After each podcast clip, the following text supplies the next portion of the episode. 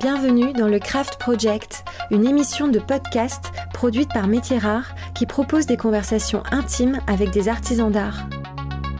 Un artisan d'art est un homme ou une femme qui choisit de faire apparaître de nouveaux objets sur la planète et consacre à cette tâche son corps, son âme et son esprit avec technique et poésie. Du dernier des Mohicans au néo-artisan, le Craft Project cherche à comprendre comment se construit et se vit une vie d'artisan pour parler à nos cœurs de faiseurs, de chercheurs de sens et de rêveurs.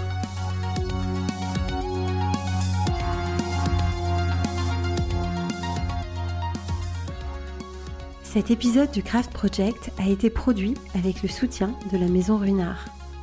La Maison Runard met en lumière les savoir-faire en organisant pour ses clients dans toute la France des rencontres créatives entre un grand chef et un artisan d'art.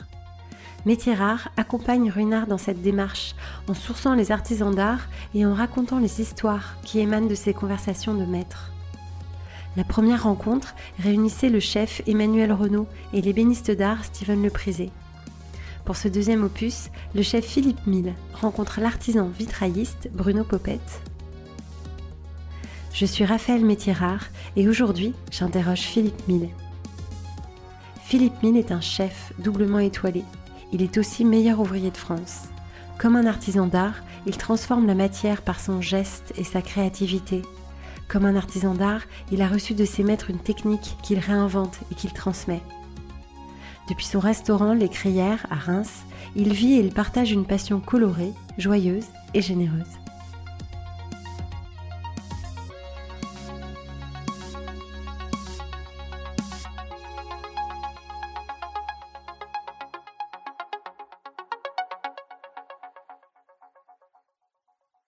Bonjour Philippe Mille. Bonjour. Elle a commencé comment votre vie d'artisan? Vous étiez créatif petit? J'étais créatif, alors oui, mais surtout mes parents, mes grands-parents, mes oncles. En fait, je suis né à la campagne. Et à la campagne, bah voilà, j'avais le potager, le verger, donc toutes ces couleurs hein, qui émerveillent la nature. Donc bah voilà, j'étais sur un petit strapontin, je tenais une casserole, puis toute ma famille jetait des légumes dans cette casserole. Et puis au fur et à mesure du temps, le strapontin est parti, j'ai gardé cette main sur cette casserole qui m'a donné envie de continuer justement à, cuisiner, puis à créer des recettes et mettre des couleurs surtout dans les recettes. Et alors la formation euh, professionnelle, c'est une bifurcation qui a eu lieu pour vous quand? Après la troisième?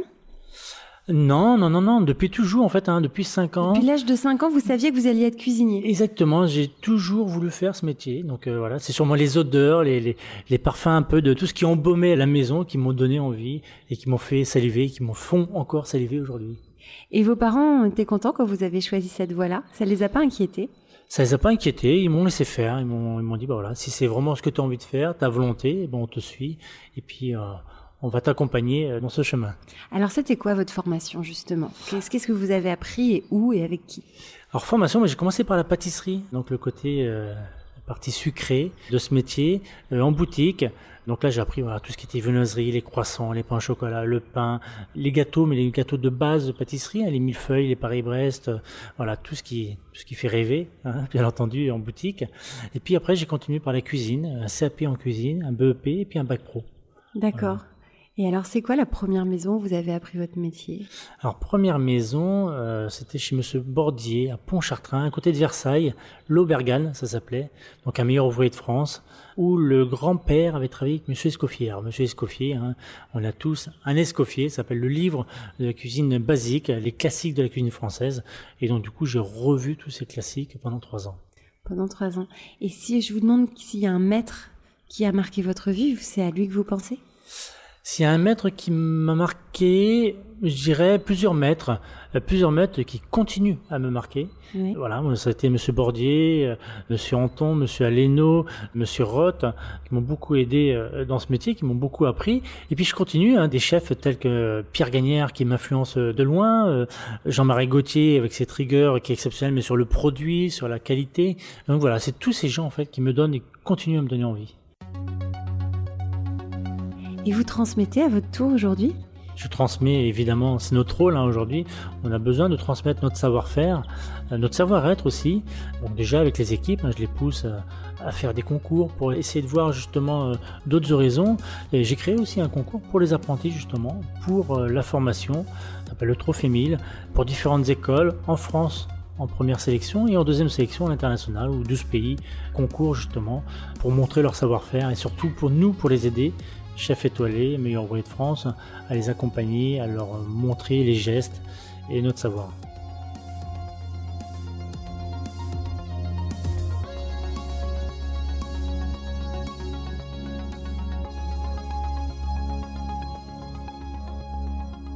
Et alors justement, aujourd'hui, vous êtes un chef doublement étoilé, vous êtes en effet meilleur ouvrier de France, mais pour revenir euh, aux jeunes entrepreneurs, à quel moment vous avez monté votre restaurant?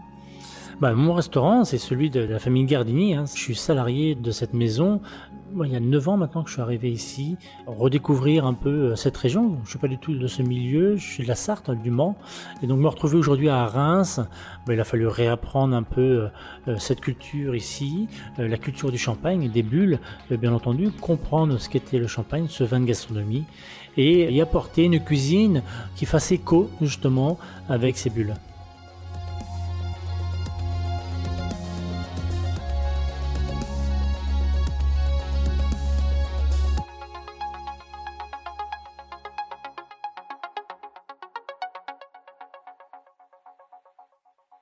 C'est quoi votre pâte? Comment on reconnaît la cuisine de Philippe Mille? Cuisine de Philippe Mille, bah, c'est ni plus moins ce que j'ai appris, c'est-à-dire respecter le produit. C'est important pour moi. Euh, j'ai vécu la campagne. Bah voilà, je voyais mes grands-parents euh, travailler dans le jardin, euh, dans le potager, cueillir, être à quatre pattes pour aller enlever les herbes, respecter le produit. Puis une fois qu'il était dans la casserole, c'est pareil. Hein, il fallait, fallait pas que ça boue à tout va. Il fallait que ça bouillonne légèrement.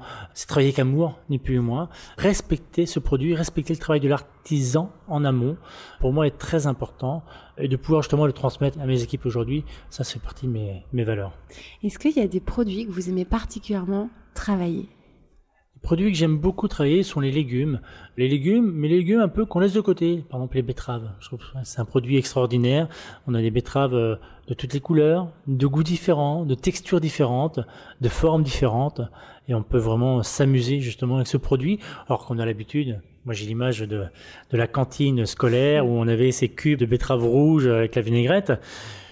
Et on a tellement de possibilités, de couleurs qu'on peut s'amuser aujourd'hui, euh, nous en restauration que je m'éclate avec ce produit. Et bien justement, racontez-nous une recette, décrivez-nous. Eh ben, je vais vous décrire une recette. Ben voilà, on va prendre par exemple une betterave chogia. Donc c'est la betterave qui est marbrée de rouge et de blanc. Voilà, celle-ci par contre, on va la tailler euh, finement pour vraiment respecter justement ces couleurs euh, qui sont présentes. On va la disposer sur l'assiette. Voilà, des rondelles. On va à peine les cuire poser comme ça à plat sur l'assiette. Et puis on va y redéposer les autres. Alors les mini betteraves. Mini betteraves euh, golden donc la, jaune qu'on va venir juste déposer qui va être cuite en croûte de sel en amont coupée en deux disposer avec une petite huile légèrement safranée avec euh, quelques gouttes d'huile de mandarine. Bon voilà ça ça va très bien se marier sur cette betterave là hein. puis après on va avoir la betterave rouge ou celle-ci par contre on va la mettre à fumer légèrement sarment de vigne. Donc on va d'abord la pré-cuire légèrement. Puis après on va la poser sous le grill et puis avec la fumée de ce sarment, ça va venir embaumer euh, cette betterave et qu'on pourra accompagner avec euh, celle déjà existante sur le euh, sur l'assiette. Et puis on va continuer avec une betterave blanche. Alors là, la betterave blanche, on va vraiment la cuire juste rôtie légèrement, on va la caraméliser, euh, voilà, et donner un peu un côté sucré, caramel alors, sur cette betterave. Et puis on va la, j'allais dire l'arroser, mais c'est pas l'arroser, on va la poudrer d'un poivre, un poivre timut qui va très bien accompagner euh, cette betterave. Voilà, puis après on va extraire sur les fans la chlorophylle, donc on va faire une huile, une huile de, de de betterave. Euh, puis après on va récupérer du jus de betterave jaune, jus de betterave rouge, puis qu'on va disposer un peu partout dans l'assiette. Voilà, on va faire un, beau patchwork sur cette assiette.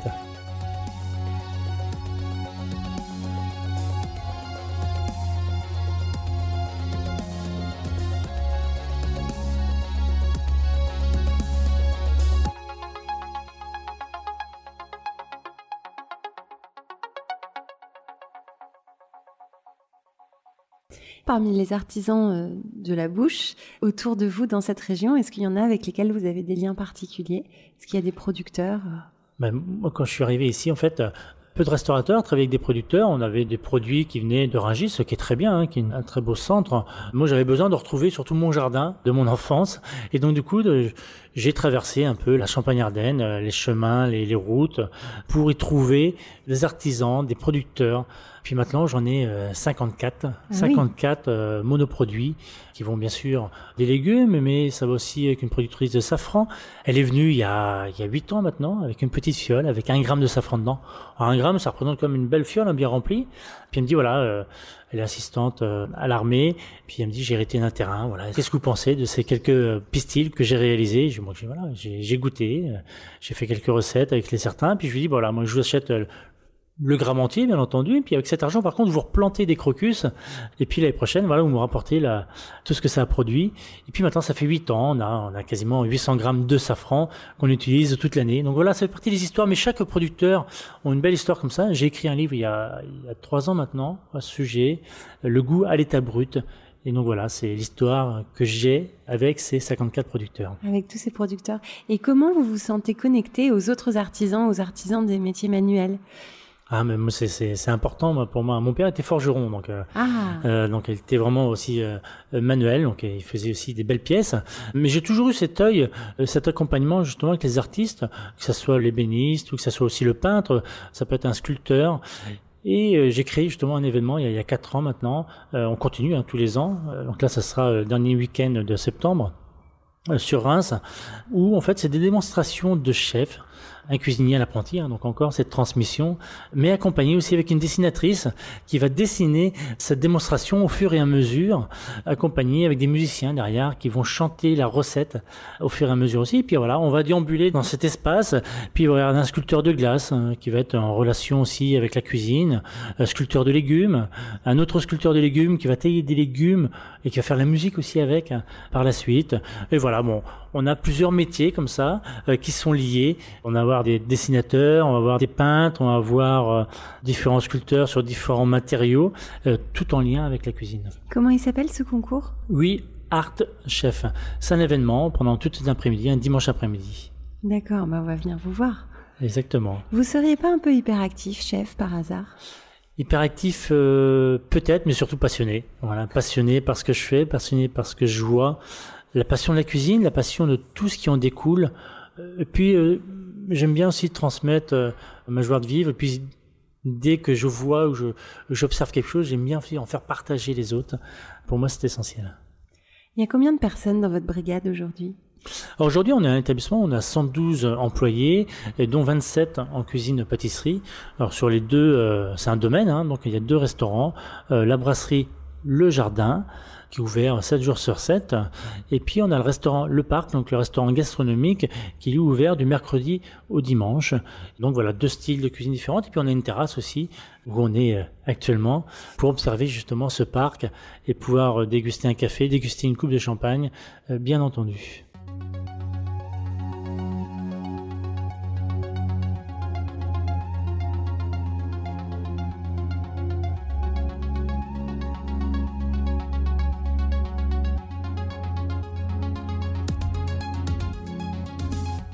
Alors on a organisé une rencontre pour la Maison Vinard entre vous et un atelier de vitrail qui s'appelle Simon Marc. Qu'est-ce que ça vous inspire le vitrail? Parce que vous avez créé un plat du coup là pour nous aujourd'hui pour qu'on fasse des jolies photos. Exactement, donc le vitrail pour moi c'est les couleurs, c'est la lumière, c'est percevoir justement toutes les subtilités qu'il peut y avoir entre une lumière et une autre, euh, la transparence, la transparence du dessous vers le, dessus. Donc j'ai travaillé autour de ça. Tout à l'heure je vous ai parlé des betteraves, mais ça sera autour des légumes bien entendu, puis les jus des légumes qui vont en résulter, euh, qui vont pouvoir accompagner et qui vont ressembler justement à ce vitrail et puis voir la transparence de la lumière par rapport à celui-ci. Mais alors comment ça marche? Parce que justement, on a parlé du vitrail et de l'atelier que vous allez visiter tout à l'heure, et vous avez eu une illumination, une image dans la tête, vous êtes allé dire à, à votre... Comment ça marche en fait? Ben Oui, parce que j'étais parti sur une assiette de légumes, j'ai commencé à dresser une assiette de légumes, comme j'ai l'habitude de le faire, et puis quand j'ai entendu cet artiste, cet artisan, ces vitraux, je me suis dit, mais pourquoi pas nous travailler de la même manière, ni plus ni moins?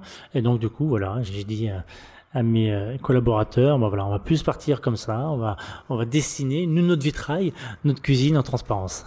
Mais donc c'est une transmission par les mots, vous faites des croquis, vous mettez les couleurs. Comment ils arrivent à comprendre ce que vous avez dans la tête? Je sais pas si j'arrive à me faire comprendre tout le temps, c'est ça le problème. non, non, mais c'est euh, c'est important. La photo, on peut pas la faire, donc on va faire le croquis, on va déjà dessiner un peu euh, ce qu'on peut avoir dans notre cerveau pour pouvoir le transmettre à, à ses collaborateurs. Et puis, euh, alors des fois, ce croquis, euh, au final, euh, bah, c'est plus du tout euh, ce, qui est, ce qui est le résultat. Mais par contre, ça fait partie de la base de ce qu'on a pensé. Et puis chacun, moi j'aime bien travailler avec tout le monde. Chacun il donne un peu son esprit, son envie, sa création du jour. Et puis voilà, ça colle ou ça colle pas avec ce qui est existant. Mais au moins tout le monde participe. On partage notre savoir nous aussi. Et c'est une créativité renouvelée tous les jours, en réalité, la créativité d'un chef. La créativité, c'est vrai que c'est un grand mot, hein, parce qu'on on assemble des choses qui sont déjà euh, plus ou moins connues. C'est comme le peintre hein, qui va assembler certaines couleurs qu'il a déjà sur sa palette. Donc après, c'est la main de chacun qui dessine justement cette assiette. Oui, un travail d'équipe. Exactement, c'est important l'équipe. Hein. Euh, je dis toujours, seul on va plus vite, mais ensemble on va beaucoup plus loin.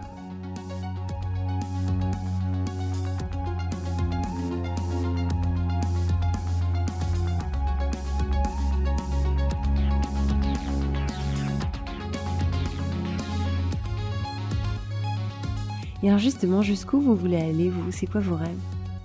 Le rêve de, de, pouvoir continuer tant qu'il y a la passion, tant qu'il y a les objectifs, euh, tant qu'on peut explorer euh, d'autres horizons, ben j'y vais. Quelle est la recette que vous avez inventée dont vous êtes le plus fier? Inventer, c'est un grand mot. Hein. C'est vrai? Euh... On n'invente jamais rien? je sais pas si on invente aussi. Euh, j'aime pas parce que ce mot c'est vraiment c'est puissant quand même comme mot. Hein. Inventer les inventeurs qui ont traversé ce siècle, c'est c'est des grands personnages. Je suis pas sûr euh, aujourd'hui d'être à ce niveau. Donc, euh, par contre, oui, euh, avoir des recettes identitaires, des recettes signatures, oui, j'en ai. Alors, je vous parler hein, aujourd'hui. Bah, autour du canard, on fait un, un col vert qui est taillé au couteau donc d'abord accru, puis après accompagné avec différents légumes, euh, des champignons, euh, des panais, des pommes de terre. Voilà, et le tout on va assembler, on va lui redonner une forme de filet de canard qu'on va cuire gentiment au four, tout doucement, avec amour. Et puis on va l'arroser délicatement. Et puis avec le jus des carcasses qu'on va faire réduire avec une pointe de coteau champenois rouge eh ben on va venir laquer au fur et à mesure ce filet de canard et puis accompagner avec les légumes qu'il peut y avoir pendant cette saison. Quoi. Et alors justement, comme on est à Reims, le champagne a une place importante dans votre cuisine et dans vos recettes? Le champagne a une place importante, en accord déjà hein, avec les sommeliers. C'est un travail euh, très pointus qui font aussi de leur côté et, je suis obligé de m'adapter ou qu'ils s'adaptent aussi par rapport à mes recettes. C'est simple, on a 800 références de champagne ici dans nos caves, 800 références, donc c'est énorme. Euh, on parlait tout à l'heure de la palette du peintre, mais c'est exactement la même chose pour le sommelier. Il doit aller chercher euh, dans chaque tiroir, bah voilà, celui-ci par rapport à l'iode, bah, je vais plutôt prendre celui-là, mais par contre, moi j'ai senti qu'il y avait une pointe d'amertume, donc peut-être plus sur celui-ci, voilà. Et à chaque fois, ces petits tiroirs qui tirent, puis on choisit le champagne, puis ça peut être aussi euh, par rapport à la personne qui va déguster de champagne. C'est une ambiance, c'est une atmosphère. C'est important que le champagne puisse coller avec la personnalité aussi euh, de celui qui va le déguster et bien entendu avec le plat euh, qui soit en osmose. Et c'est ça le plaisir aussi à table, c'est que tout soit réuni pour pouvoir passer un très bon moment. De convivialité. Convivialité, exactement.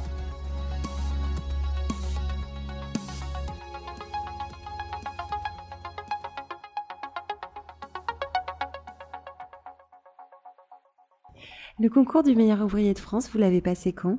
Concours du meilleur ouvrier de France, je l'ai passé en 2011. Une belle expérience, hein, une belle expérience. Alors on dit toujours que c'est personnel. Je suis pas d'accord. Alors c'est vrai, c'est nous qui sommes euh, derrière le fourneau euh, ce jour-là euh, à travailler et être jugés. Par contre, c'est un travail d'équipe parce que c'est en amont, bah, c'est toutes les équipes qui nous aident à préparer ce concours, qui nous supportent, qui nous accompagnent. Pour moi, c'est ça l'essentiel aussi, hein, c'est pouvoir réunir tout le monde sur un projet d'une personne. Donc aujourd'hui, c'est moi, mais moi je pousse mes élèves aujourd'hui à faire la même chose et pouvoir justement leur donner cette pièce qu'ils m'ont donnée aussi il y a quelques temps. Ça a changé votre vie d'être meilleur ouvrier de France? Ça m'a changé ma vie euh, professionnellement. Euh, oui et non, parce qu'on ne change pas du jour au lendemain. Par contre, on a des responsabilités. On a des responsabilités, c'est-à-dire qu'on n'a plus le droit euh, à l'erreur. On doit transmettre à notre tour aussi. Hein. C'est pas parce qu'on a réussi à avoir ce titre que c'est la fin. Alors que non, pour moi c'est le début justement d'une autre histoire, c'est le début euh, d'aider les autres, de pouvoir euh, transmettre son savoir euh, à notre tour. D'accord. Et par rapport aux artisans d'art, votre père était forgeron. Est-ce qu'il y a une matière qui vous parle particulièrement? Est-ce qu'il y a une matière avec laquelle vous vous sentez plus connecté qu'une autre? J'aime beaucoup le bois. Le bois par rapport aux textures, hein, il y a les bois tendres, les bois durs, la couleur. On écoute aussi, il y a des fois il y a les bois qui craquent. Voilà, quand on voit qu'il se tord gentiment mais naturellement la lumière, l'odeur, l'odeur. Donc tout ça, c'est l'essence hein, qui se rapproche aussi de la cuisine, mm. euh, bien entendu. Donc c'est peut-être pour ça aussi que ça me touche plus qu'une autre matière. Mais je me souviens aussi, alors c'est pas du tout une autre matière, mais c'est une préparation mais ça me donne tout de suite le reflet avec euh, la boulangerie quand j'ai commencé, où on avait le pain qui sortait du four, et une fois qu'il était mis dans la corbeille, il, craquait parce qu'il était en choc thermique entre le chaud et le froid de la, boulangerie, euh, puis ces odeurs qui embaumaient tout de suite ces boulangeries. Donc voilà, ça, ça fait partie des bons souvenirs que j'ai aussi. Alors moi, je suis une fée des métiers d'art, mais je suis quand même une fée. Est-ce que je peux faire quelque chose pour vous avec ma baguette magique? Euh, Rendre l'art accessible à tout le monde et compréhensible de tout le monde. Voilà. Donc c'est peut-être une éducation qu'on devrait euh, donner euh, à l'école beaucoup plus tôt ou appuyer justement pour donner des envies et puis mettre de l'art partout dans la vie, mettre de la couleur partout dans la vie je pense que ça changerait aussi un peu euh, certaines mentalités. Vous pensez que ça améliorerait le monde d'avoir plus de beauté? Oui, au moins ça donnera du sourire à tout le monde et des joies. Puis voir les gens avec les yeux qui brillent, émerveillés par certaines euh, structures, par certaines spécialités de chacun, bah, pour moi, ce serait magique. Ok, bah, c'est une belle mission pour la Fée des métiers d'art. Merci Philippe Mille. Merci.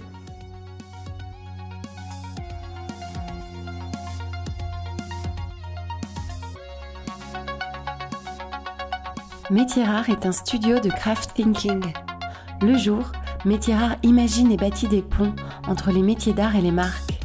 La nuit, Métier Rare produit des podcasts qui célèbrent l'excellence et la créativité des humains. Si vous avez aimé ce podcast, dites-le nous avec 5 étoiles. Abonnez-vous, parlez de nous. Suivez-nous sur Instagram à Métier Rare. Suivez-moi sur Instagram à Raphaël Métier Rare. La signature musicale a été créée par Velvet Stairs. Je remercie Philippe Calvérac pour le montage minutieux et le mixage exigeant.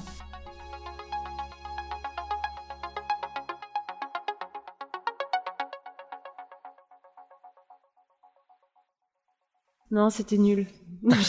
c'est pas évident, mais...